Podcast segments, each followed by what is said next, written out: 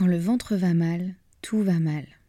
L'inconfort digestif peut vraiment impacter le quotidien et il devient nécessaire de trouver une solution. Si c'est votre cas, sachez que vous n'êtes pas seul.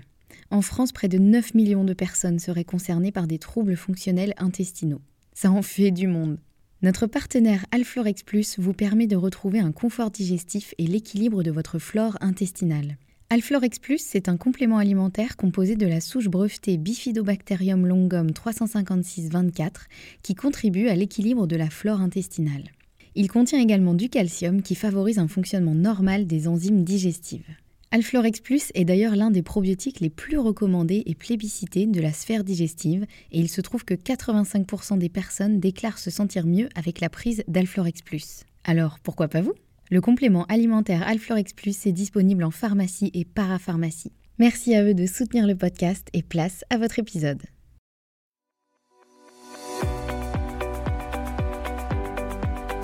Bonjour et bienvenue dans le podcast Bien dans mon ventre. Je suis Anne-Sophie Pasquet, je suis naturopathe et formée à la micronutrition et absolument passionnée de santé naturelle. Il y a quelques années, j'avais une digestion très compliquée et j'avais constamment mal au ventre. C'est à ce moment-là que j'ai commencé à m'intéresser à la santé naturelle et à modifier mon alimentation et mon hygiène de vie et ça a complètement transformé ma digestion et ma vie au global.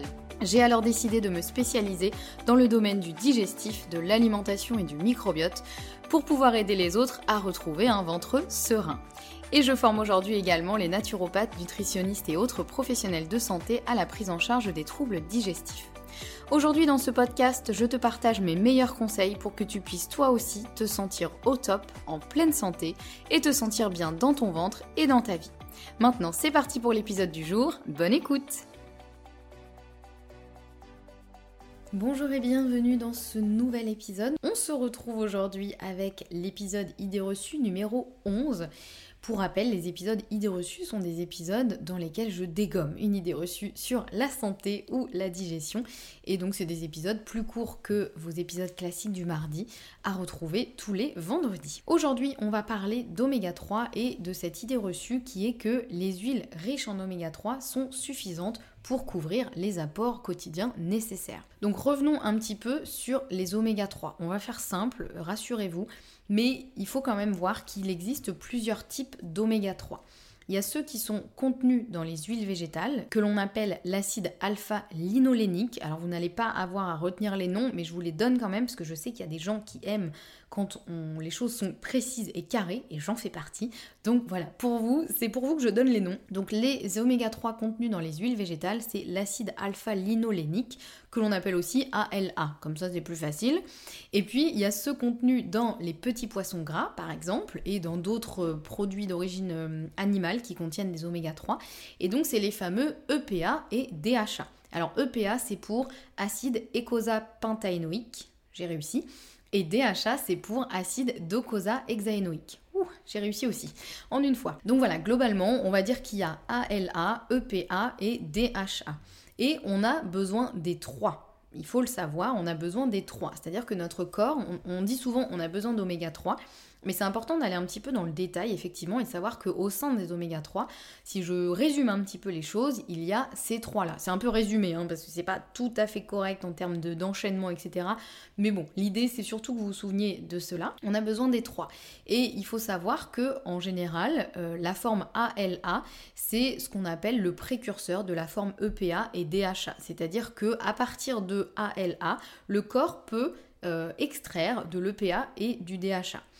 Donc ça, voilà, petit point euh, technique. Donc les oméga 3 contenus dans les huiles végétales, donc l'ALA, ils nécessitent une étape de transformation dans le corps pour arriver à l'EPA et le DHA. Puisque en gros, on a besoin, encore une fois, on a besoin des trois, donc on a aussi besoin juste de euh, l'ALA, mais euh, on a quand même aussi et surtout besoin de l'EPA et du DHA. Et donc le corps il est capable de transformer l'ALA en EPA et DHA, mais pour ça, ça nécessite une étape de transformation. Et c'est notamment à l'aide de certaines delta désaturases. Donc les delta désaturases, euh, elles vont permettre de transformer l'ALA en EPA DHA. Elles font pas que ça, mais là c'est ce qui va vraiment nous intéresser. Le problème, c'est que chez beaucoup de personnes, ces fameuses delta désaturases, elles ne fonctionnent pas très bien. Il y a certaines il y a certains polymorphismes génétiques notamment et ça vous m'avez entendu en parler notamment par rapport au FUT2, mais pas que, eh bien il y a certains polymorphismes génétiques qui font que chez certaines personnes, la delta désaturase, elle ne fonctionne qu'à 25%, par exemple, de, euh, de sa capacité, ce qui est quand même pas beaucoup. Donc ça veut dire qu'il y a une grande partie des ALA qui ne sont pas convertis en EPA DHA. Donc le problème, c'est que si vous consommez que des huiles riches en oméga 3, donc qui contiennent de l'ALA, mais que vous ne consommez pas du tout de petits poissons gras par exemple ou de produits d'origine animale qui contiennent des oméga 3 comme par exemple les œufs de la filière bleu blanc cœur, eh bien vous risquez de manquer d'EPA et de DHA. Puisque si votre corps, imaginons, vous faites partie de cette, euh, partie de la population qui a un polymorphisme, euh, et en plus il n'y a pas que ça, il n'y a pas que le polymorphisme qui peut aussi euh, baisser l'activité de la delta désaturase, il y a aussi le stress, il y a aussi plein d'autres facteurs qui peuvent faire ça, donc des choses qu'on connaît quand même en général plutôt bien, eh bien si votre delta désaturase elle fonctionne pas bien, ben, vous allez avoir assez d'ALA si vous consommez assez d'huile riche en oméga 3, mais vous allez fortement manquer d'EPA et de DHA parce que votre corps ne sera pas capable de les euh, créer à partir de l'ALA. Et à l'inverse, parce que ça peut aussi arriver, si vous mangez beaucoup de petits poissons gras, par exemple, ou de produits d'origine animale riches en oméga 3, mais pas du tout d'huile riche en oméga 3, bah là vous risquez de manquer d'ALA, puisqu'en gros vous allez consommer la version finale, on va dire, des oméga 3, donc les EPA et les DHA, mais il va vous manquer l'étape d'avant, donc l'ALA, euh, que là vous, vous, risquez de ne pas avoir euh, en quantité euh, suffisante, puisque encore une fois on a besoin des trois. D'où l'intérêt d'avoir un apport des deux sources pour s'assurer d'avoir toutes les formes d'oméga 3 possibles. Et ça, c'est important parce que souvent, si on mange beaucoup de petits poissons gras, par exemple, on peut se dire, bah c'est bon, j'ai suffisamment d'oméga 3, donc ça sert à rien que je consomme des huiles riches en oméga 3. Et à l'inverse, on peut se dire, si je consomme des huiles riches en oméga 3, j'ai pas besoin de manger des petits poissons gras ou d'avoir une source d'oméga 3 EPA DHA, puisque c'est bon, j'ai mes oméga 3 dans mon huile végétale. Donc c'est important d'avoir les deux. Donc idéalement, on consomme des produits riches en oméga 3 végétal, d'origine végétale, donc des noix ou de l'huile de noix, du lin ou de l'huile de lin, de l'huile de cameline, de l'huile de colza, etc. Il en existe plusieurs. Petite parenthèse néanmoins importante, ces huiles euh, notamment les huiles, mais aussi, euh, aussi remarque les noix et le lin, idéalement, euh, on les garde au frigo et on les consomme assez rapidement, puisque c'est les oméga 3, ce sont des hum, molécules qui sont très sensibles à la lumière et à la chaleur.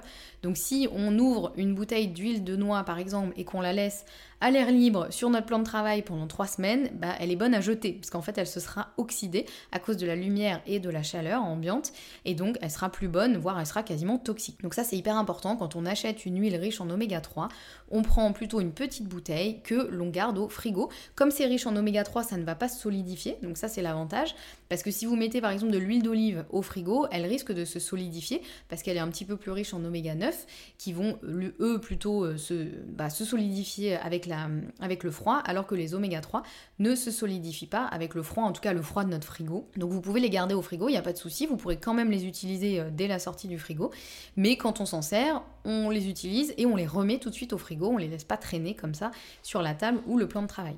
Donc il nous faut effectivement des produits riches en oméga 3 d'origine végétale, mais aussi des petits poissons gras ou des compléments riches en EPA et DHA. Si jamais on ne souhaite pas manger de poisson, que l'on est allergique ou euh, que juste pour des questions éthiques on n'en consomme pas, ce qui est mon cas par exemple, je vous le dis parce que voilà, je, veux pas que vous vous disiez ah bah c'est facile pour elle de dire de manger du poisson, euh, moi je veux pas en manger, etc. Bon, il n'y a pas de souci, moi par exemple je n'en mange pas, mais je prends du coup des compléments riches en EPA, DHA, et il en existe aujourd'hui euh, d'origine végétale qui sont faits à base d'une certaine algue et donc qui contiennent aussi de l'EPA et du DHA, alors qu'à la base on pensait que c'était disponible que dans les produits d'origine animale, mais aujourd'hui voilà, il en existe aussi dans les produits d'origine végétale, mais il faut quand même bien regarder la provenance et vérifier quand même la quantité d'EPA et de DHA pour être sûr d'en avoir euh, suffisamment. Voilà, j'espère que c'est un petit peu plus clair pour vous et que vous comprenez mieux pourquoi le simple fait de consommer des huiles riches en oméga 3 ne suffira probablement pas à couvrir vos apports nécessaires en oméga 3